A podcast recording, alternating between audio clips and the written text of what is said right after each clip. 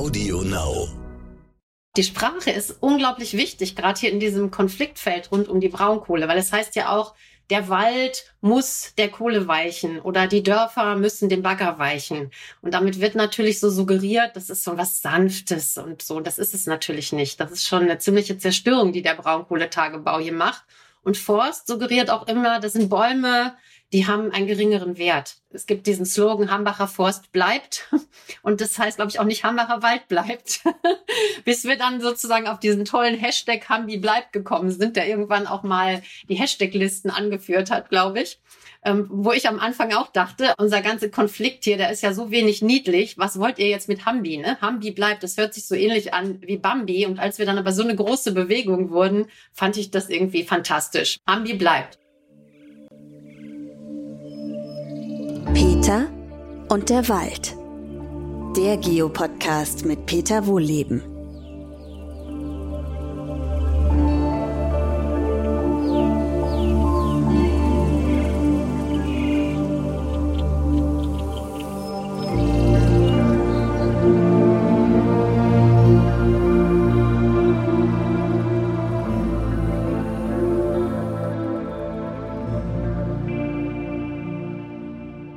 Herzlich willkommen zu meinem neuen Podcast, diesmal mit Antje Grothus. Äh, ich habe Antje vorher gefragt, wie soll ich dich eigentlich vorstellen? Und äh, Antje hat gesagt, du kannst Klimanetzwerkerin, also korrigiere mich bitte gleich, Antje, wenn ich irgendwas Falsches gesagt habe, oder Aktivistin, in Klammern, was ist das eigentlich? Können wir auch noch klären. Mitglied der Kohlekommission, Mitglied der Klimaallianz äh, und du hast natürlich auch noch ein paar andere Sachen. Ähm, ich würde aber trotzdem sagen, wir starten mal wie gewohnt mit deinem schönsten Walderlebnis, Antje. Naja, ich hatte sehr viele schöne Walderlebnisse im Hambacher Wald, wie du dir vorstellen kannst. Aber in der Tat war es erst kürzlich, äh, vor ein paar Monaten, ich glaube letzten Sommer, ähm, als ich mit zwei Menschen äh, unterwegs war im Wald, ganz ohne große Termine, ohne Fotoapparat, ohne Filmkamera und sonstige Dinge. Und ähm, plötzlich stand uns ein Reh äh, gegenüber auf dem Weg. Und das ist in der Tat, das sind so die Momente, wo ich denke, ja, es ist einfach schön, auch den Lebensraum für die Tiere hier erhalten zu haben. Das ähm, fand ich war ein ganz berührender Moment für mich. Finde ich sehr schön, vor allem, weil die meisten Menschen vergessen, dass die Menschen ja immer, egal wo sie sind, in der Minderheit sind. Das ist alles schon besetzt. Da leben Hunderttausende, wenn nicht sogar Millionen von Tieren, also ganz kleine natürlich, aber auch ein paar große, die sagen, nee, das ist mein Revier. Was wollt ihr hier eigentlich? Ne? Und wir sagen, ach guck mal, schön, dass sie auch noch da sind. Deswegen finde ich das cool. Sehr schön. Das habe ich ja auch tatsächlich erst im Hambacher Wald gelernt, ne? dass es so viele kleine Organismen auch gibt. Wenn ich, ich glaube, es gibt über 2000 Käferarten im Hambacher Wald. Vor allen Dingen, dass der, das Totholz von so einer großen Bedeutung ist. Das war mir vorher einfach auch gar nicht bewusst. Ja, ich habe viel gelernt dort. Haken wir vielleicht mal äh, direkt ein. Also die meisten äh, werden sich vielleicht daran erinnern. Im Moment ist der Hambacher Wald ja nicht ganz so in der Schlagzeile. Ähm, war wirklich heiß umkämpft im wahrsten Sinne des Wortes. Da geht es um Braunkohleabbau. Braunkohle hat übrigens, ich habe mich extra nochmal schlau gemacht, in dem Fall nichts mit Wald zu tun. Steinkohle sind ja, sind ja ähm, fossile Wälder, aber Braunkohle ist ein fossiles Torfmoor, ne? streng genommen. Also ich wusste es nicht, aber du wahrscheinlich schon. Ähm, nur damit alle Bescheid wissen, es geht um dieses rheinische Braunkohlerevier und der Hambacher Wald. Das ist so der letzte kleine, ja, man muss schon sagen, Fitzel, wobei es hört sich fast schon despektierlich an. Es sind immer noch zwei Quadratkilometer. Also ich, und jeder Baum ist es wert, überhaupt keine Frage, aber es war, der war schon ein bisschen größer. Ähm, und unter anderem, du machst ja ganz viel, du setzt dich für die Rettung der Dörfer ein, aber auch eben für die Rettung der Natur, nicht nur den Hambacher Wald. Du warst ja, wie ich vorhin schon gesagt habe, auch in der Kohlekommission, aber wir kommen mal auf den Hambacher Wald. Äh, der heißt ja offiziell, oder zumindest wurde es überall so genannt, Hambacher Forst. Und ich habe das ja auch mitgekriegt, ich war ja nur zweimal da, aber immerhin, dass da sich bei manchen so die Nackenhaare aufstellen und sagen, nee, nee, das heißt nicht Hambacher Forst, das heißt Hambacher Wald. Warum? Ja, erstmal schön, dass du zweimal da warst und solidarisch mit uns äh, warst, weil ohne dich und die vielen anderen tausend Menschen, die ähm, gekommen sind, auch gerade in der Hochzeit und uns unterstützt haben bei Demonstrationen und bei Waldspaziergängen, ohne die wär, würde der Walderhalt wahrscheinlich noch in den Sternen stehen.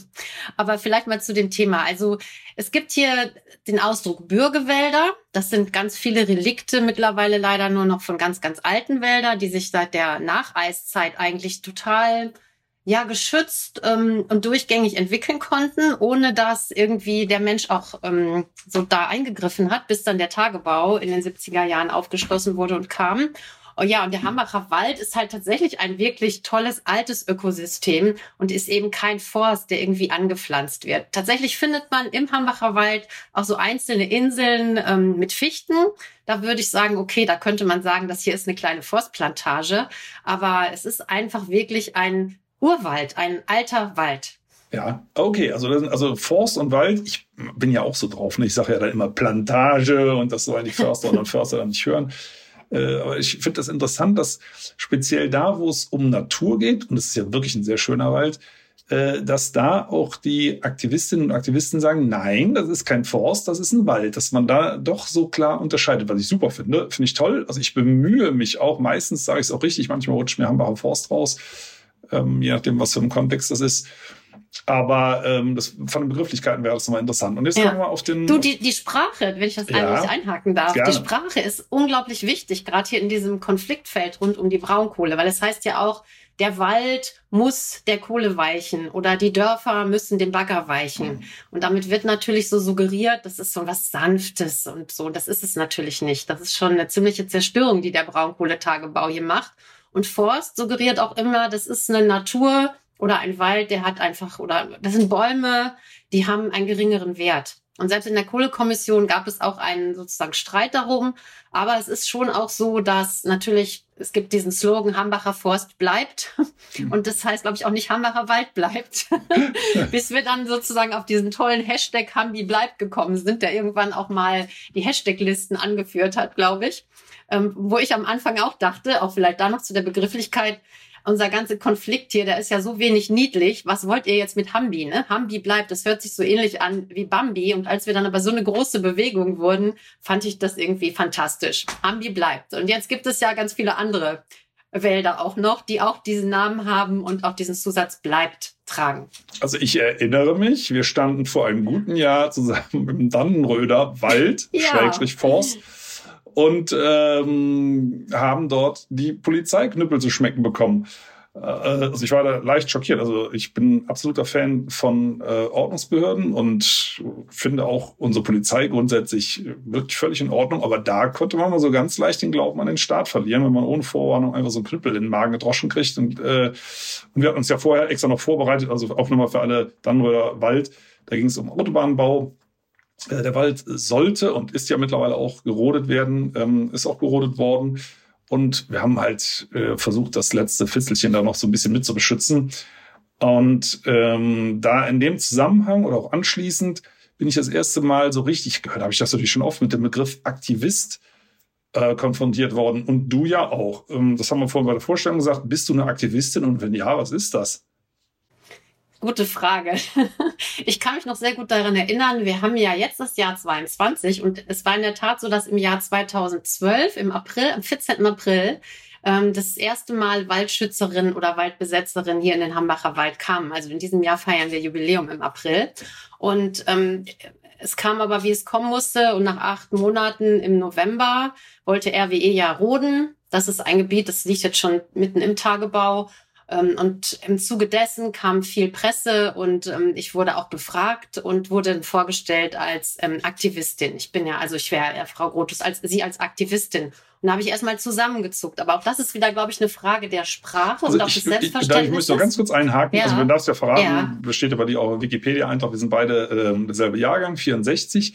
Du machst es ja ja, ich weiß gar nicht, äh, ob das jetzt hauptberuflich ist, aber zumindest einen großen Teil deiner Tageszeit verbringst du ja mit diesen ganzen Themenkomplexen.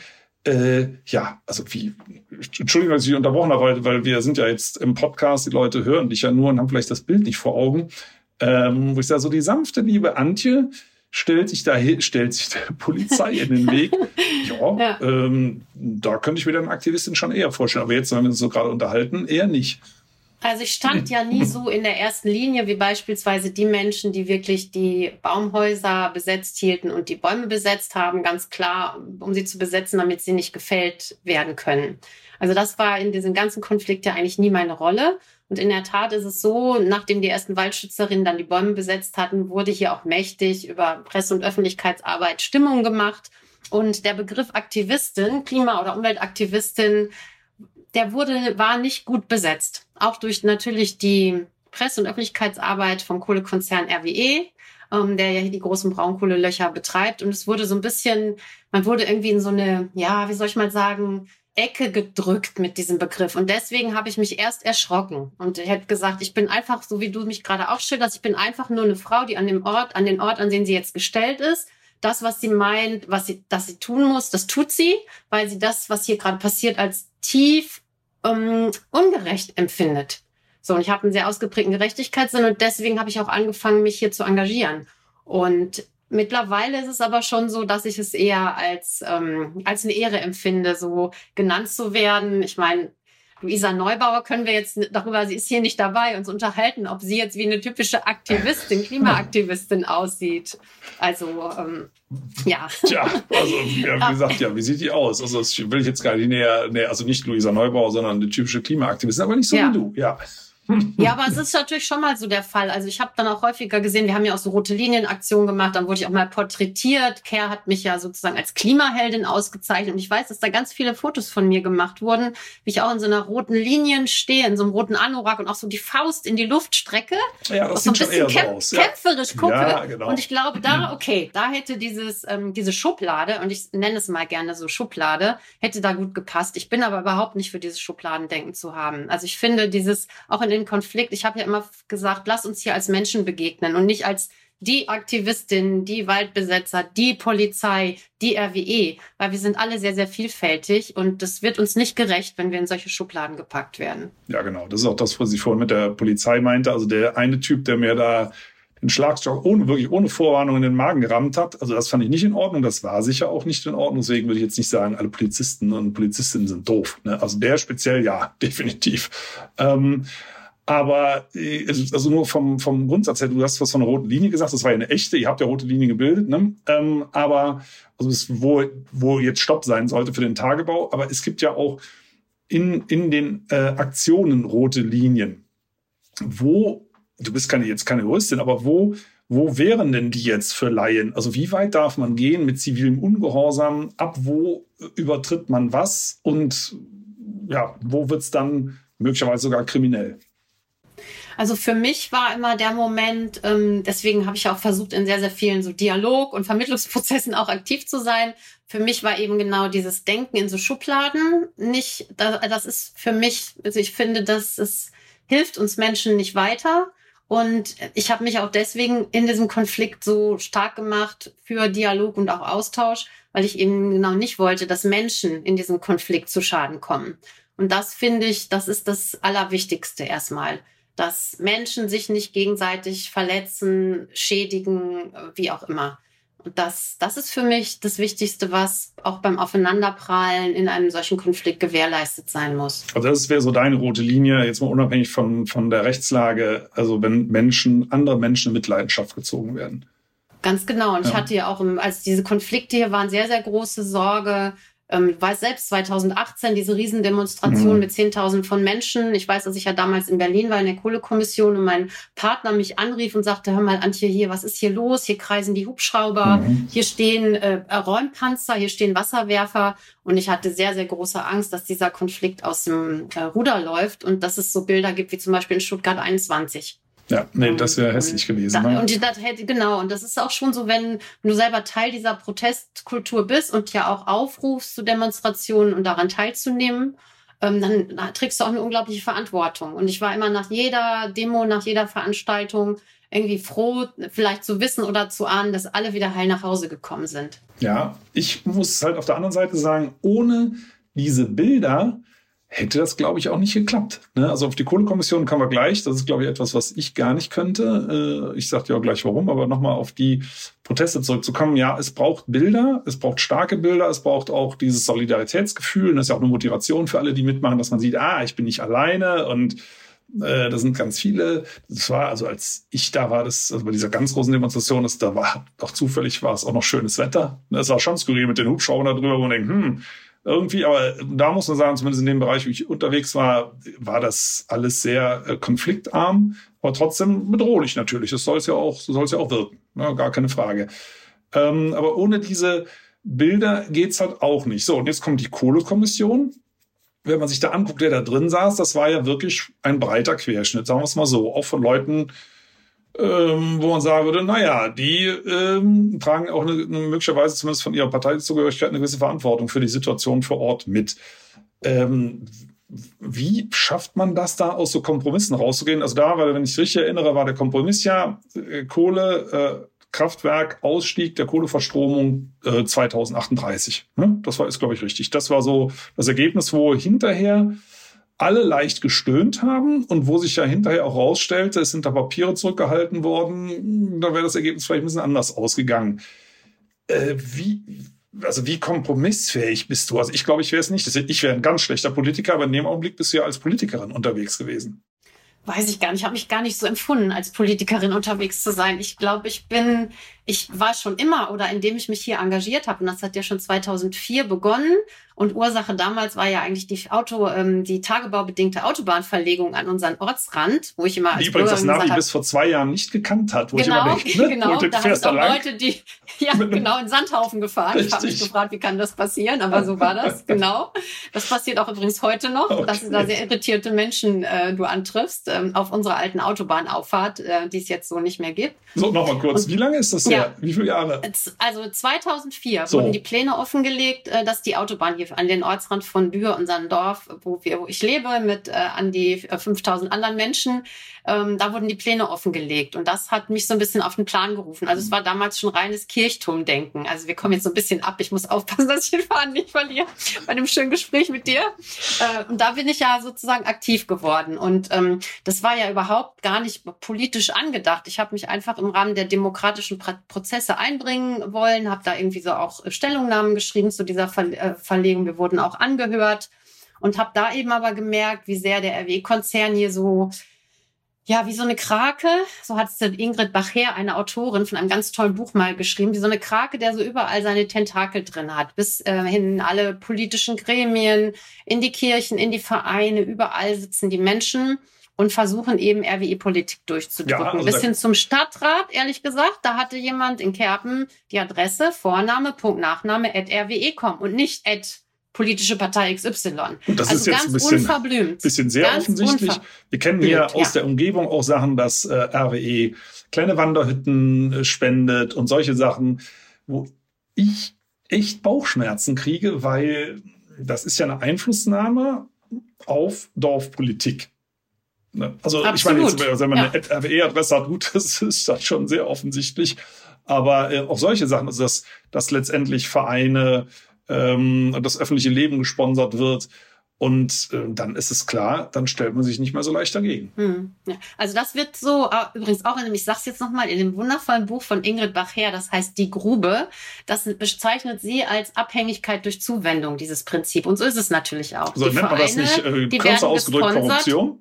Ja, könntest du jetzt auch so sagen. Also gut, das kann man, kann man sicherlich auch so ja, sagen. Ja, ist juristisch Grauzone, gar keine Frage, aber gefühlt sehr, sehr auf jeden fein Fall. ausgedrückt, ne? aber natürlich werden die Vereine gesponsert und ähm, sind dann auch so, dass sie ähm, dann auch vielleicht nicht so RWE-kritisch sich äußern oder auch gar nicht sich so äußern. Und ähm, das ist natürlich ein Problem dieses Systems, was wir hier, dieses System NRWE, wie wir es immer ganz gerne nennen, mhm. ähm, wo wirklich dieser Konzern sich sehr, sehr gut aufgestellt hat die letzten Jahrzehnte und ähm, du echt Schwierigkeiten hast in diesen Strukturen, dich zurechtzufinden und überhaupt auch mal vielleicht Erfolge zu haben oder laut Kritik zu üben. Und was ich sagen wollte, wäre, um, um, um, war, um auf deine Ausgangsfrage zurückzukommen, da habe ich gemerkt, also es ging erstmal nur um den Erhalt von Lebensqualität hier bei uns im Dorf. So auch dieses ganze Thema Klimaschutz hatte ich noch gar nicht so richtig auf dem Schirm. Ne? Der Fokus hat sich dann erst später, zwar relativ schnell, aber später dann geweitet darauf. Ähm, aber dann haben wir gedacht, das kann doch nicht wahr sein. Und dann wurde es tatsächlich auch also ein muss, musste es ein bisschen gegen RWE auch tatsächlich werden, was aber gar nicht im Ursprung so angelegt war. Und daher will ich sagen, war es schon immer ein hochpolitisches Umfeld natürlich, in dem ich tätig war, in dem ich mich hier für den Klimaschutz und gegen die Braunkohleverstromung engagiert habe.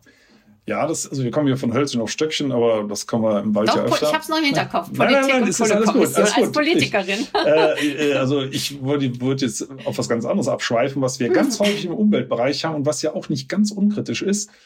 habe ich auch schon öfter erlebt. Äh, man hat eine persönliche Situation, die einem nicht gefällt im Wohnumfeld. Das ist völlig mhm. legitim, äh, wenn man dagegen vorgeht. Manchmal vermischen sich aber Dinge, also jetzt nicht bei dir, das sind ja ganz andere Ausmaße. Aber wir haben es schon mal erlebt, nur als Beispiel, ähm, dass ich gefragt worden bin, ah, hier bei uns, äh, der Acker soll bebaut werden und der ist doch ökologisch ganz wertvoll. Und es ging letztendlich darum, dass die Aussicht dann weg ist. Ne? Und als mhm. Gesellschaft muss man natürlich Kompromisse eingehen, auch gar keine Frage. Äh, das sind jetzt ja ganz andere Dimensionen bei einer, bei einer Braunkohle und da kommen ja so viele Dinge rein mit Wald und Klimawandel und dreckigste Stromquelle überhaupt und diese ganzen Dinge. Aber äh, wir sehen, sehen das ja auch im Kleinen. Und ich würde das gerne an dem Beispiel mal ein bisschen aufarbeiten, wie schwierig das ist, wenn äh, sich nachher rauskristallisiert, es bleibt eigentlich nur das persönliche Befinden übrig. Also man möchte das da nicht haben, also not in my backyard, diese übliche Geschichte. Mhm. Ne? Ja. Ähm, also wir kommen auch gleich nochmal auf das Thema Energieerzeugung insgesamt. Da haben wir dasselbe Problem mit Windenergie letztendlich auch. Aber da, da haben wir ganz häufig Dinge, Anfragen. Da geht es letztendlich um das persönliche äh, Spaziergehgebiet, äh, um den Ausblick, um solche Sachen. Nochmal völlig legitim. Aber äh, daraus kann man manchmal keine Dinge für die Allgemeinheit ableiten. Und das macht es der, ich sage jetzt mal in Anführungszeichen, Gegenseite natürlich sehr leicht, das auszuhebeln, ne? weil es letztendlich mhm. bleibt dann das persönliche Befinden übrig. Ja, ich glaube, da ist die große Frage, geht es einfach so um so ein, so ein Wohlfühlding, so was ja. du gerade beschreibst, ne? Spazierwege oder äh, die Aussicht. Ist es eher so ein Wohlfühlding oder ist es in der Tat wirklich so, dass du Sorge haben musst vor gesundheitlichen äh, Folgen beispielsweise. Und das ist ja beim Tagebau auch gegeben. Ne? Da gibt's ja Feinstaubemissionen aus dem Tagebau und der, der sollte ja praktisch bis auf ja 800 Meter sozusagen an unseren Ortsrand ran, ein 450 Meter tiefes Loch. Ähm, und ich wohne 850 Meter weg, muss ich dazu noch sagen. Also andere Menschen hätten 200 Meter nah an diesem Loch dann gelebt. Und da war es immer so, dass auch der Wald für uns auch so eine Schutz, so ein Schutz war. Ich habe ja auch lange Jahre in Bür gelebt und da gar nicht gemerkt, was dahinter eigentlich passiert, weil durch dieses, diesen geschlossenen Waldsaum, den es damals am Hambacher Wald noch gab und die Verbindung mit den anderen Wäldern ringsherum, ähm, konnte man gar nicht das Grauen sehen. Also man musste erst durch den Wald fahren ähm, in Richtung Elsdorf, um dann irgendwann mit dem Fahrrad, ich war damals mit meinen Kindern häufig dort unterwegs, im Fahrradanhänger, um dann plötzlich zu sehen, wieso ist hier plötzlich Ende? Wieso verschwinden hier Kirchtürme? Wieso verschwinden hier Häuser? Wieso verschwinden hier Dörfer von der Landkarte? Um erstmal zu begreifen, was da eigentlich passiert. Im Schutze, ich sag mal so im Schutze des Waldes. Ja, und, und, dieser äh, kleine Wald, meinst, ja, hm? ja, der kämpft ja wirklich ganz, ganz, ganz tapfer gegen diese ja. riesige Klimaveränderung. Da gibt's ja von Greenpeace, kann man sich, glaube ich, auch äh, runterladen im Internet, ne? diese, diese Thermokarten, ja. die per Satellit aufgenommen worden sind. Und es sind, es sind, glaube ich, an heißen Sommertagen locker 20 Grad Unterschied. Also das heißt, dieser kleine, das zwei Quadratkilometer hört sich jetzt viel an, aber für einen Wald ist das ja echt nicht viel. Äh, dieser kleine Restwald schafft es immer noch, sich um 20 Grad runterzukühlen, unmittelbar an der Abbaukante, wo man wirklich den Eichen am liebsten mal wirklich auf die Schulter Schrägstrich Rinde klopfen würde und sagen, Mensch, irre, was ihr drauf habt, ja. ihr, ihr Kerlchen. Ja. Ähm, ne, das hätte ich wirklich nicht gedacht, dass die das aushalten, aber umgekehrt auch, was da für Wetterphänomene entstehen in dieser Riesengrube, diese Hitzeeffekte, diese Aufwinde, die da entstehen. Also es ist ein, ein völlig aus den Fugen geratenes Lokalklima. Und wenn Luft aufsteigt, heißt es ja umgekehrt auch, da wird Luft nachgesaugt und zwar aus der Umgebung, ne? also darunter. Das kann ich mir lebhaft vorstellen. Also jeder, der das, dieses Loch, Loch ist ja eigentlich völlig äh, verkehrt. Also wie würde man sowas eigentlich nennen? Krater ist eigentlich auch ich schon nenn, zu klein. Nein, ich nenne es oft eine Wunde. Ich, ich empfinde ja. es, wenn ich dort stehe, als Wunde, die in die Erde geschlagen wurde. In der Tat. Weil das ist ja also riesig. Ich, also wenn da oben kein so. Auto oder kein Mensch steht, dann, dann verschätzt man sich völlig mit den äh, Dimensionen. Ne? Und, ja. und dann oben an der Kante fängt dieser, ja, wirklich eigentlich schon doch relativ kleine Hambacher Wald an und wehrt sich tapfer gegen diese Klimakatastrophe, die da eben im, im, Bereich dieser Grube sich abspielt, die für den Wald ja auch wirklich katastrophal ist. Denn wenn der, wenn diese Aufwände, die saugen dem Wald ja auch die kühle Luft ab und trotzdem schafft er das, die immer wieder runterzukühlen. Also deswegen, also jeder, der, der oder die jetzt zuhört, äh, die Möglichkeit hat, das mal einzugeben. Irgend, so müsste irgendwas googeln über oder mit Ecosia machen über Greenpeace. Da gibt's diese Thermobilder. Äh, irre, was dieser Wald mhm. immer noch schafft. So, und der war ja mal, ich glaube, anstatt zwei war der, glaube ich, 40 Quadratkilometer groß, ne? Ja, also ich sage immer gerne, ich arbeite immer gerne mit Hektar, ja. weil dieser Tagebau Garzweiler sollte mal 8500 Hektar groß, äh, groß werden und jetzt kommen so ein bisschen die Zahlen ins Spiel. Und ähm, der Hamacher Wald, der da drin lag, das sind 4500 Hektar und 500 Hektar haben wir jetzt äh, bewahrt vor der Abholzung. Und du hast recht und, und sprichst damit was an. Ich glaube, was Professor Schellenhuber mal gesagt hat, dass wir halt mit den Ökosystemen sehr, sehr wichtige Verbündete haben, die ja auch Emissionen zum Beispiel kompensieren. Und das, er hat es, glaube ich, mal genannt und das fand ich sehr eindrucksvoll, dass wir, wenn wir die vernichten, diese Ökosysteme, dass wir sowas wie doppelten Selbstmord betreiben. Und das war hier, gerade hier am Hammacher Wald, hat sich das auch gezeigt, wie doppelt, da ging es ja darum, Wald oder Kohle, ne? Also ja. wie absurd dieses System ist eigentlich was unsere natürlichen Lebensgrundlagen zerstört, direkt, indem wertvolle Ackerflächen, wertvoller Wald ähm, zerstört wird, dadurch, dass die Grube erweitert wird, zum einen, und dass dann die Kohle, die da gefördert wird, verheizt wird und die Klimakrise nochmal anheizt. Und das ist ja auch ein Aspekt, du hast gerade darauf gesprochen, man guckt immer so bei sich seine Wohlfühlargumente. 2017 war ja die, ähm, waren ja die, war die Weltklimakonferenz ja hier in Bonn und wir hatten die Pacific Climate Warriors zu Gast. Das sind Menschen von den pazifischen Inseln. Und ich stand mit denen an der Grube am Aussichtspunkt und die Menschen haben geweint und haben gesagt, ja, im übertragenen Sinne sind unsere Inseln, die Heimatinseln, auf denen wir gewohnt haben, ne, die jetzt durch den Meeresspiegelanstieg vollkommen überschwemmt sind und nicht mehr bewohnbar sind, die sind so im übertragenen Sinne, sind die hier, liegen die in dieser Grube. Ne? Das sind ja die Folgen unseres Wirtschaftens, vor allen Dingen auch hier im Rheinland, dass wir ja der CO2-Hotspot sind ähm, in ganz Deutschland. Und dass wir wirklich da auch eine massive Verantwortung tragen für die großen Emissionen und das ja auch schon seit Jahrzehnten wir machen das Spiel ja schon lange. Ne? Also das ja. ist so das Stichwort auch historische Emissionen, wenn immer gesagt wird, ja, wir tragen ja nur so einen kleinen Beitrag. Also da müssen wir, glaube ich, auch schon mal als zivilisierte Gesellschaft gucken, äh, was wir denn da schon emittiert haben und worauf wir sozusagen unseren Wohlstand gebaut haben. Und dass andere Menschen deswegen ihr Zuhause, ihr Leben oder ihre Lebensgrundlagen ähm, äh, ja, äh, verlieren da wäre jetzt natürlich die, die typische Gegenfrage. Was ist, wäre denn dein, deine ideale Stromerzeugungsquelle? Wenn du jetzt sagen würdest, ja. du hättest jetzt mit eine gute Fee, würde sagen, so, Antje, ich mache jetzt alles, was du willst, wir schalten das alles ab. Was, das geht natürlich nicht von jetzt auf gleich alles, gar keine Frage, aber wenn in einer idealen Welt, wie würde Energie gewonnen? Wenn ich diese Energie nur für mich bräuchte, und für meine Familie so, dann wäre es also sicherlich möglich. ja, genau, jetzt geht es nämlich schon los. Ja, Deswegen glaube genau. ich, es gibt nicht die, das ist genau der Punkt, deswegen ja. gibt es nicht die, ein, äh, äh, die eine Erzeugungsquelle, die gut ist. Ich glaube, wir müssen alle, alle Potenziale schöpfen oder ausschöpfen, die in den erneuerbaren Energien liegen. Und da ist es Wind und da ist es Sonne. Und da ist es auch sicherlich da, wo es super Sinn macht, die Wasserkraft. Und dann kann man noch die Potenziale aus unseren Hausabfällen heben, sozusagen. Die Wärme, die da entstehen kann. Ähm, da gibt es, glaube ich, viele Möglichkeiten. Ja. Und äh, ich glaube, genau. Und, und die Frage, die ist dann die, oft wird mir ja auch unterstellt, ja, Frau Grotus, ihr Strom kommt auch aus, nur aus der Steckdose. Stimmt auch, aber es kommt, darauf, kommt ja darauf an, was für ein Strom da rauskommt und welchen ich bezahle. Und ich verrate wahrscheinlich kein Geheimnis, wenn ich sage, dass ich nicht Kunde bei einem fossilen Energieanbieter bin.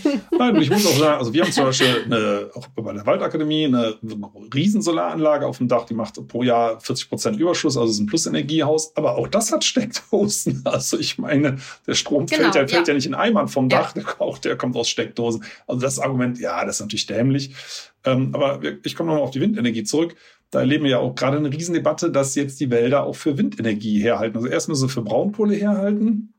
Und weichen ist ja auch ein netter Ausdruck für kaputt machen. Die weichen ja nicht zurück, sondern die sind weg. Genau. Ähm, hm. Und im Wald haben wir jetzt leider dasselbe Dilemma, dass also die, die Höhenlagen, da ist ja gar nicht unbedingt Wald. Da haben wir auch landwirtschaftliche Fläche. Also ich würde immer die stärkst beschädigte Fläche rannehmen für Industrieanlagen. Und das sind Windenergieanlagen auch. Die sind ja nicht gut für die Umwelt, sie sind einfach ja. nur weniger schädlich.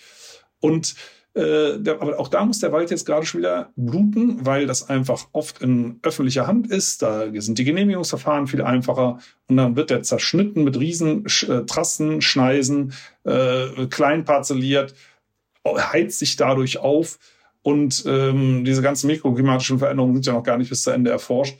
Das tut mir richtig weh. Also ich sehe das ähnlich wie du. Ich finde, deswegen fand ich es spannend, mal rauszufinden, was, wie du dir den Energiemix vorstellst. Ich finde auch eine Kombination Solar, Wind Abfallverbrennung, äh, also ähm, biologische Abfälle, wenn man sie denn nicht kompostieren kann, also diese Biogasanlagen, wo extra Mais angebaut wird oder wo Waldholz verbrannt wird, äh, diese kleinen Kraftwerke, finde ich ganz furchtbar. Deswegen habe ich ja extra von Abfall. Also ich habe das äh, gut, Bio, gut, ja. genau rausgehört, was du da sagst. Und äh, das fand ich gut. So ist das hier übrigens auch ja. entstanden mit, dem, mit den Biogasanlagen aus Reststoffen Gülle, ja. sonst irgendwas da ver, äh, vergoren wird, wo Gas gewonnen wird und jetzt ist das eben pervertiert, indem es wieder industriell gemacht wird. Ähm, also ganz, ganz schwierig, aber die Frage kommt ja häufig nach dem Motto, ja, wie lebst du denn? Hast du ein Auto? Wie kommst du denn von A nach B? Wo man sagen muss, ja, entspannt euch. Ja, ich euch. bin auch so frei, Peter. Ich bin ja. auch so frei. Ich wohne ländlich, ich habe auch ein Auto. Ich habe oft so viele Termine am Tag, ja. dass es auch nicht geht. Und ich ärgere mich sehr, wenn ich an der S-Bahn stehe. Ich versuche so oft wie möglich die S-Bahn zu nutzen. Wir haben die Gunst hier, wir haben eine S-Bahn. Äh, aber ich ärgere mich dann auch, wenn die ausfällt und ich wichtige Termine verpasse und, und, und.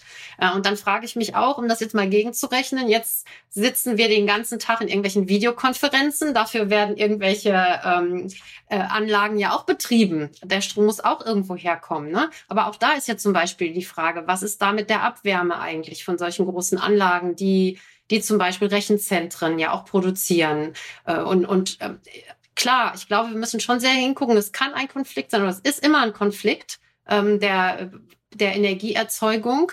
Aber wir müssen schon gucken, was ist denn mit Kalamitätsflächen und wo können wir Windenergie uns leisten, wo vielleicht nicht. Und da stellt sich mir aber auch ganz ehrlich die Frage, was ist eigentlich mit den vielen Potenzialen, die wir noch heben können? Ich komme ja aus dem Ruhrgebiet, wenn ich zu meiner Mutter fahre. Ich weiß nicht, wie viel zehn Quadratkilometer oder noch größer ist dieses Gelände von Thyssen, Thyssen-Krupp. Und kein Windrad, keine einzige Solaranlage sehe ich da. Und da frage ich mich, ähm, auf diesem Riesengelände, in diesem Gewerbegebiet, wo ja niemand dauerhaft lebt, warum kann man da nicht selber auch Energie produzieren? Und ich glaube, das ist ja auch die Frage, die wir stellen müssen. Dezentrale, regionale Einheiten, um Industrie, die wird sicherlich, die werden sich nicht autark mit einem Windrad, also so naiv bin ich auch nicht versorgen können. Aber die sollten doch vielleicht gefördert werden, dass sie ihre Beiträge auch dazu leisten können. Ne, und dann fahre ich ein bisschen weiter und dann sehe ich eine Riesenhalle, die ähm, beidseitig bedeckt ist mit ganz flachen PV-Modulen und wo ich mir denke, ja, das ist wahrscheinlich schon, äh, das ist, glaube ich, eine Verwertungshalle. Ich habe das mir das mal, hab das mal recherchiert. Äh, wahrscheinlich verdienen die mehr Geld mittlerweile mit der Stromproduktion als mit dem eigentlichen Geschäft, was sie haben. Und das habe ich auch von vielen Landwirten, zum Beispiel in der Eifel, gehört, ne? Die gesagt haben, ich brauche keine Lebensversicherung, ich setze mich jetzt auch früher zur Ruhe, weil ich habe da mein Windrad und ich habe auf allen meinen Dächern von all meinen Scheunenhallen ähm, habe ich PV-Module. Auch das sicherlich äh, braucht Stichwort ähm, Ressourcen, gar keine Frage. Und da sind wir aber dann auch, glaube ich, bei dem Punkt ähm, angelangt, nochmal über vielleicht Effizienz oder auch Suffizienz zu sprechen. Also nicht immer nur Effizienz, aber eben auch bisschen an weniger zu denken. Also bei den Demos läuft immer ein Mensch rum mit einem kleinen weißen Schild, da steht nur weniger drauf. Und ich finde es unglaublich beeindruckend. Und ich glaube, das kann sich jeder von uns fragen. Jeder von uns kann sich fragen, zwei Grad weniger bei der Heizung vielleicht und lieber einen Pulli anziehen, äh, weniger mit dem Auto fahren, mehr mit dem Fahrrad fahren. Und ich glaube, diese Entscheidung können wir alle täglich treffen und die können auch Unternehmer treffen. Ja. Und das ist, glaube ich, genau die Frage, die wir uns stellen müssen für die Zukunft. Finde ich ganz wichtig. Also wir reden immer über das Umsteigen von der Energie und momentan nicht ganz so viel über das Energieeinsparen, was äh, jetzt die schnellste Möglichkeit wäre, da runterzukommen. Ich komme aber gerne mal auf den äh, Herrn zurück, der mit dem Schild weniger rumgelaufen ist und nochmal auf den Hambacher Wald und auch die, die Baumhäuser. Es gibt ja mittlerweile, also die, die Welle schwappt ja überall durch. Ich weiß gar nicht, irgendwo gibt es aktuell auch wieder Baumhäuser. Ich weiß nicht, ob du das zufällig weißt jetzt gerade die letzten zwei Wochen noch mal irgendwelche Bilder gesehen.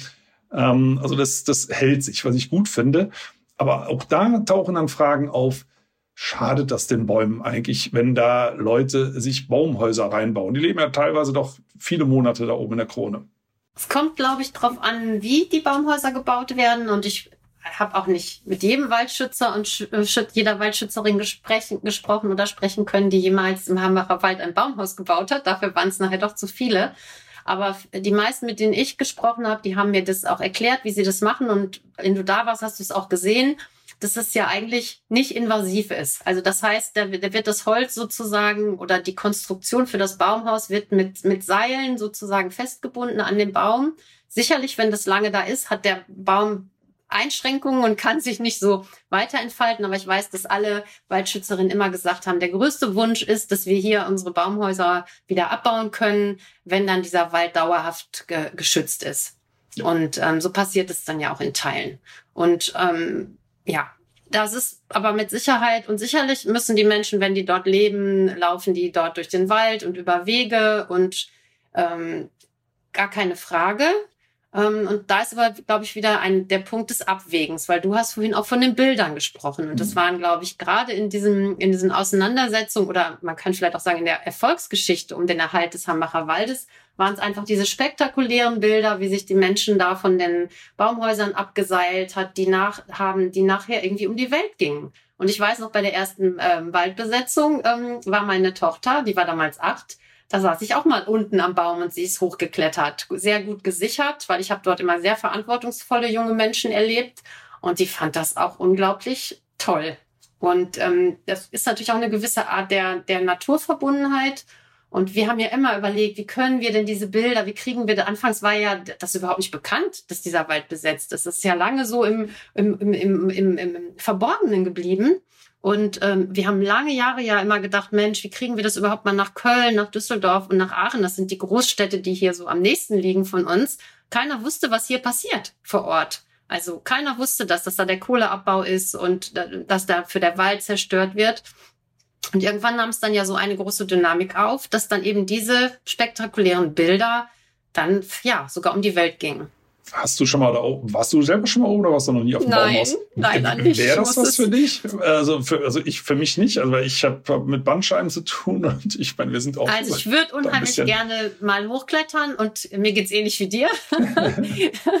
also immer von um, unten so ähm, hochgeguckt, mit so einem steifen Nacken sich mit den Leuten unterhalten, so, ja, genau. Ich, ja. Also ich finde das schon, also so vom Gefühl schön. Also es ist so ähnlich, ich werde es jetzt nicht vergleichen, aber mit Surfen, wenn du praktisch mit irgendwie mit der Natur so mit, mitgehst auch, ne? Da ist es so, der Wind, der treibt dich und da ist es halt deine eigene Körperkraft. Es soll gar nicht so viel Kraft sein, sondern eher die Technik, habe ich mir sagen lassen. Und mir wurde auch schon angeboten, man könne mich ja auch mal hochziehen. Aber das, äh, da war ich dann doch äh, zu eitel. Das mochte ich dann doch nicht. Beispiel so ein Fisch an der Angel, wo man sagt, nein, das genau. mache ich nicht. Genau. Nee, nee. also für mich wäre das auch nichts. Und ich sage, die haben ja wirklich viel ausgehalten, auch bei im Winter, bei Sturm. Äh, das ist ja schon auch wirklich nicht ungefährlich. Ist ja auch ähm, bei einem Polizeieinsatz äh, zum tragischen Todes Todesfall auch gekommen. Ja. Ne? Mhm. Also äh, die ja. Leute riskieren auch was und das ist denen ja auch bewusst. Ne? Und ich finde das, da sind wir vorhin äh, mal kurz abgeschweift, das Thema rote Linien, was erlaubt ist und was nicht. Das ist ja auch im Hambacher Wald diskutiert worden. Ja. Ist ja letztendlich quasi übers Baurecht geräumt worden, was sich nachher herausgestellt hat, was überhaupt nicht zulässig gewesen wäre. Aber äh, auf der einen Seite kämpfen, es sind ja überwiegend junge Menschen, wir wissen jetzt auch warum, ne? Stichwort Rücken, Bandscheiben sind dann in ja. gewissen Alter noch ein bisschen besser in Schuss. Äh, aber die da für uns diese ja, Bilder produzieren und äh, mhm. dass dieser Wald eben stehen geblieben ist, finde ich wirklich bewundernswert. Und aber da, auch da nochmal die Frage, ob du das weißt. Also grundsätzlich ist es natürlich nicht erlaubt, sich in einem fremden Wald ein Baumhaus zu bauen. Ne, das ist ja auch klar, mhm. aber es dürfte sich dann, glaube ich, im, im Rahmen einer Ordnungswidrigkeit befinden. Also nichts, was, ja. was einen unruhig schlafen lassen müsste. Ja. Ich würde das gar nicht mal so reduzieren wollen, ganz ehrlich, auf, auf das Thema Bilder äh, produzieren. Ne? Weil ich glaube, bei den, den meisten Menschen im Wald ging es einfach darum, so andere Lebenskonzepte, Gemeinschaft zu leben zum Beispiel. Ähm, und, und da sind ja viele Botschaften oder auch viele Dinge, über die die Menschen sich so tiefgreifend Gedanken machen. Ähm, von der Ernährung bis hin, wie gehen wir mit Kleidung um, mit den Ressourcen, wie wollen wir eigentlich zusammen leben und äh, wie wollen wir vielleicht auch Gemeinschaft leben, solidarisch. Und das ist, dafür steht ja auch die Gemeinschaft der Menschen, die ähm, immer im Wald gelebt haben und äh, teilweise muss ich auch sagen, war es dann ja auch wirklich sehr, sehr anstrengend und grenzwertig. Das habe ich ja selber auch erlebt 2018, wie groß das Interesse war. Und das war ja für uns mit den Strukturen, die wir hatten, auch kaum zu bewältigen. Ne, es, es gibt ja jetzt da äh, es gibt ja da keine Presse- und Öffentlichkeitsabteilung, so wie RWE sie hat, mit weiß ich nicht wie viel, 60 Menschen. Sowas hatten und haben, haben wir ja nie gehabt. Und dann gab es plötzlich diese Dynamik und wir mussten schauen, wie wir so, ja, wie wir, wie wir damit umgehen. Also das würde ich gerne noch mal so ein bisschen so dazu sagen, dass es da ja ganz, ganz viele, ähm, vieles gibt, was wir auch als ähm, AnwohnerInnen lernen konnten. Ne, Stichwort so Selbstwirksamkeit oder auch Selbstermächtigung, eben nicht zu warten, bis dir einer sagt, du Antje, mach du doch mal irgendwie Presse- und Öffentlichkeitsarbeit oder du musst doch mal die und die miteinander in Kontakt bringen, sondern ich habe es dann irgendwann einfach gemacht. Es hat sich einfach so entwickelt. Ne? Ich habe einfach dann die Netzwerke aufgebaut und ähm, wir haben zusammengearbeitet und dann kam das erste Klimacamp der Bundjugend hier in die Region und, und, und. Und es gibt wirklich, es sind viele junge Leute, aber es gab auch Anwohnerinnen hier aus der unmittelbaren Umgebung, die auch schon etwas älter waren, die in der Tat auch auf Baumhäusern gewohnt haben. Also ich möchte jetzt okay. nicht dieses Vorurteil von uns älteren Rückengeschädigten hier Also gut, bedienen, ich, ich beziehe das jetzt nur auf hast. mich, sagen wir mal so. Also für mich wäre das nichts. Ich glaube, ich würde nach der ersten Nacht auf diesen harten Brettern da oben im Baumhaus weinend aufwachen und sagen, bitte seid mich wieder ab. Aber ich finde schön, Okay, aber Peter, jetzt eine Frage. Ja. Aber du umarm, umarmst du eigentlich auch Bäume? Ja, habe ich ähm, sogar, hm, ich glaube, so vor zwei Tagen nochmal fotografiert. Und zwar extra einen kleinen Baum, weil ich, ähm, ja. dazu habe ich auch geschrieben hier für meinen Instagram-Account, äh, zu dem ich meine Kinder ermutigt habe. Ähm, da habe ich einen kleinen Ach, Baum. Danke, meine auch. Bei mir war es genauso. also Facebook weiß ich ja mittlerweile ist eher so 50 plus. Okay. Mhm. Äh, aber Instagram also sollte ja auch ein bisschen an die jüngeren Leute denken, die wollen ja auch ein paar Infos. Und da habe ich einen äh, extra mal einen jüngeren Baum in den Arm genommen, weil ich, weil ich äh, geschrieben habe, alle Leute umarmen dicke Bäume, was ist denn eigentlich mit den dünnen? Also wenn die wirklich was merken, was ich jetzt nicht so ganz glaube, aber wenn es so wäre, wäre das ja ein bisschen gemein. Also habe ich, äh, nur um deine Frage zu beantworten, habe ich extra einen jüngeren Arm in den Baum genommen, äh, umgekehrt einen Baum in den Arm genommen. Äh, und ja, also ich fasse Bäume gerne an. Und ich weiß nicht, ob den Bäumen das was gibt, aber mir gibt es was. Das ist doch genau. egoistisches Motiv, ne? Ja, ich finde es auch so ein richtig toller Baum ist auch was so zum Anlehnen, um einfach mal so oh, ne, so oh, durchzuatmen, den Rücken zu entlasten. Ja, zum und alles, was so auf, ja. auf, auf den Schultern lastet. Und in der Tat, ich meine, hier gibt's ja so, wir sind ja im Rheinland, jeder Jeck ist anders. Deswegen finde ich auch, jeder kann auch tun, was er mag. Und wenn einer Lust hat, mal Bäume zum Armen. Und in der Tat habe ich deswegen auch so eine ganz andere, also durch diese Auseinandersetzung um den Hambacher Wald habe ich nochmal so einen ganz anderen Zugang auch, muss ich zu diesem Thema Bäume bekommen. Also das ist mir ja so nicht angeboren gewesen. Ich stamme zwar von einem Gartenbaubetrieb und vielleicht habe ich da auch mein grünes Herz her, aber so dieses dahin zu gehen und so dankbar jetzt auch zu sein überhaupt so, ne, dass die Bäume noch stehen und dass die auch hoffentlich stehen bleiben werden. Also ganz sicher ist es noch nicht, aber gefällt werden sie hoffentlich nicht mehr. Zumindest nicht, um darunter Kohle zu fördern. Aber das, es gibt schon viel Energie. Und ich, wenn ich durch diesen Wald gehe, dann habe ich immer eine ganz große Dankbarkeit, weil das war ja überhaupt nicht abzusehen, dass wir das schaffen können. Ja. Ich weiß auch immer nicht, ich habe lange Jahre, weil ich keine Zeit mehr hatte, weil ich so aktiv war, eben auch kein Tagebuch mehr geschrieben. Jetzt ärgert es mich ein bisschen. Ich hätte mal gerne nachgelesen, ob ich mir jemals hätte vorstellen können, dass wir das schaffen. Ich habe das ja gemacht, weil es getan werden musste, sozusagen. Ähm, und ähm, das frage ich mich oft. Aber ich weiß, dass ich immer die letzten Jahre immer in diesem Wald war und das für mich total surreal war, mir vorzustellen, dass da, wo ich gerade stehe, inmitten vieler stattlicher alter Bäume mal ein 400 Meter tiefes Loch, ja, klafft. Ich konnte es mir nie vorstellen. Gut, aber an der Stelle brauchst du es dir jetzt auch nicht mehr vorstellen. Und übrigens ja. mit den Bäumen umarmen, das ist mein Lieblingsgedanke. Menschen, die Bäume umarmen, können nicht gleichzeitig eine Motorsäge halten. Ah, also daher finde ich das ganz toll, wenn möglichst viele Leute Bäume ja. umarmen. Und äh, das Schöne ist, dass man das im Hambacher Wald noch tun kann. Äh, auch unter anderem dank dir, Antje. Also ich möchte mich ganz herzlich für das Gespräch bedanken, aber vor allem für deine Arbeit, die du da geleistet hast, die ganz viel Mut macht und die ich auch wichtig finde. Gerade angesichts Fridays for Future wollen wir uns nicht nachsagen lassen, dass die ältere Generation, die da schon ein bisschen mehr verschmutzt hat auf diesem kleinen Planeten, äh, jetzt tatenlos zusieht, wie das alles gegen die Wand fährt. Ähm, ich finde, es hat schon auch was mit Generationengerechtigkeit zu tun, dass auch die etwas Älteren, ich will jetzt nicht sagen, wir sind jetzt äh, die ganz Alten, ein paar Jahre haben wir noch Zeit hoffentlich, aber äh, dass, dass auch wir aufstehen, auch mit auf die Straße, in den Wald gehen und da gibt's ganz viele ermutigende Signale. Was ihr da gemacht habt, das ermutigt ja ganz viele Leute. Ne? Die sagen, ah, das geht. Ach, guck mal, die Antje war sogar in der Kohlekommission. Ach nee, das glaube ich ja jetzt nicht. Äh, und der Hambacher Wald steht, es stehen äh, auch andere Wälder. Viele sind natürlich trotzdem gefällt worden, muss man auch sagen. Da gibt es auch Enttäuschungen, mit denen man klarkommen muss. Aber ich finde das extrem motivierend, wenn man schaut, was du da geleistet hast und auch immer noch leistest. Also ganz, ganz vielen Dank fürs Gespräch, Antje. Und ich hoffe, wir sehen uns das nächste Mal im Wald und hoffentlich ohne Polizeikette. Ja, Peter, ich danke dir sehr herzlich für die Einladung. War schön, mit dir zu sprechen. Das ist auch mal eine Art der Aufarbeitung dessen, was wir alles erlebt haben.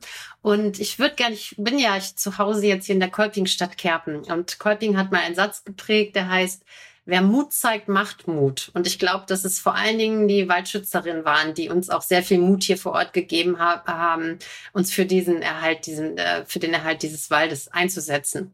Deswegen gebührt der Dank, glaube ich, ähm, genau dieser Generation, aber es war ein tolles solidarisches Miteinander und ist es immer noch und dafür bin ich auch sehr dankbar.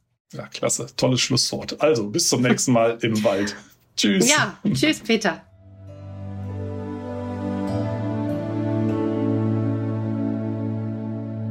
Schön, dass ihr zugehört habt. Vielen Dank.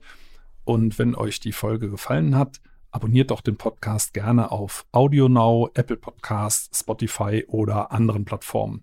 Und über eine Bewertung bei Apple Podcasts würde ich mich auch sehr freuen. Übrigens könnt ihr dort auch gerne kommentieren. In der Podcast-Beschreibung findet ihr auch einen Link für ein Abo für Wohllebenswelt, mein Magazin. Und für euch alle gibt es dann eine Gratis-Ausgabe dazu. Und jetzt gibt es zum Abschluss noch etwas Waldatmosphäre für zu Hause. Viel Spaß beim Entspannen und bis zum nächsten Mal.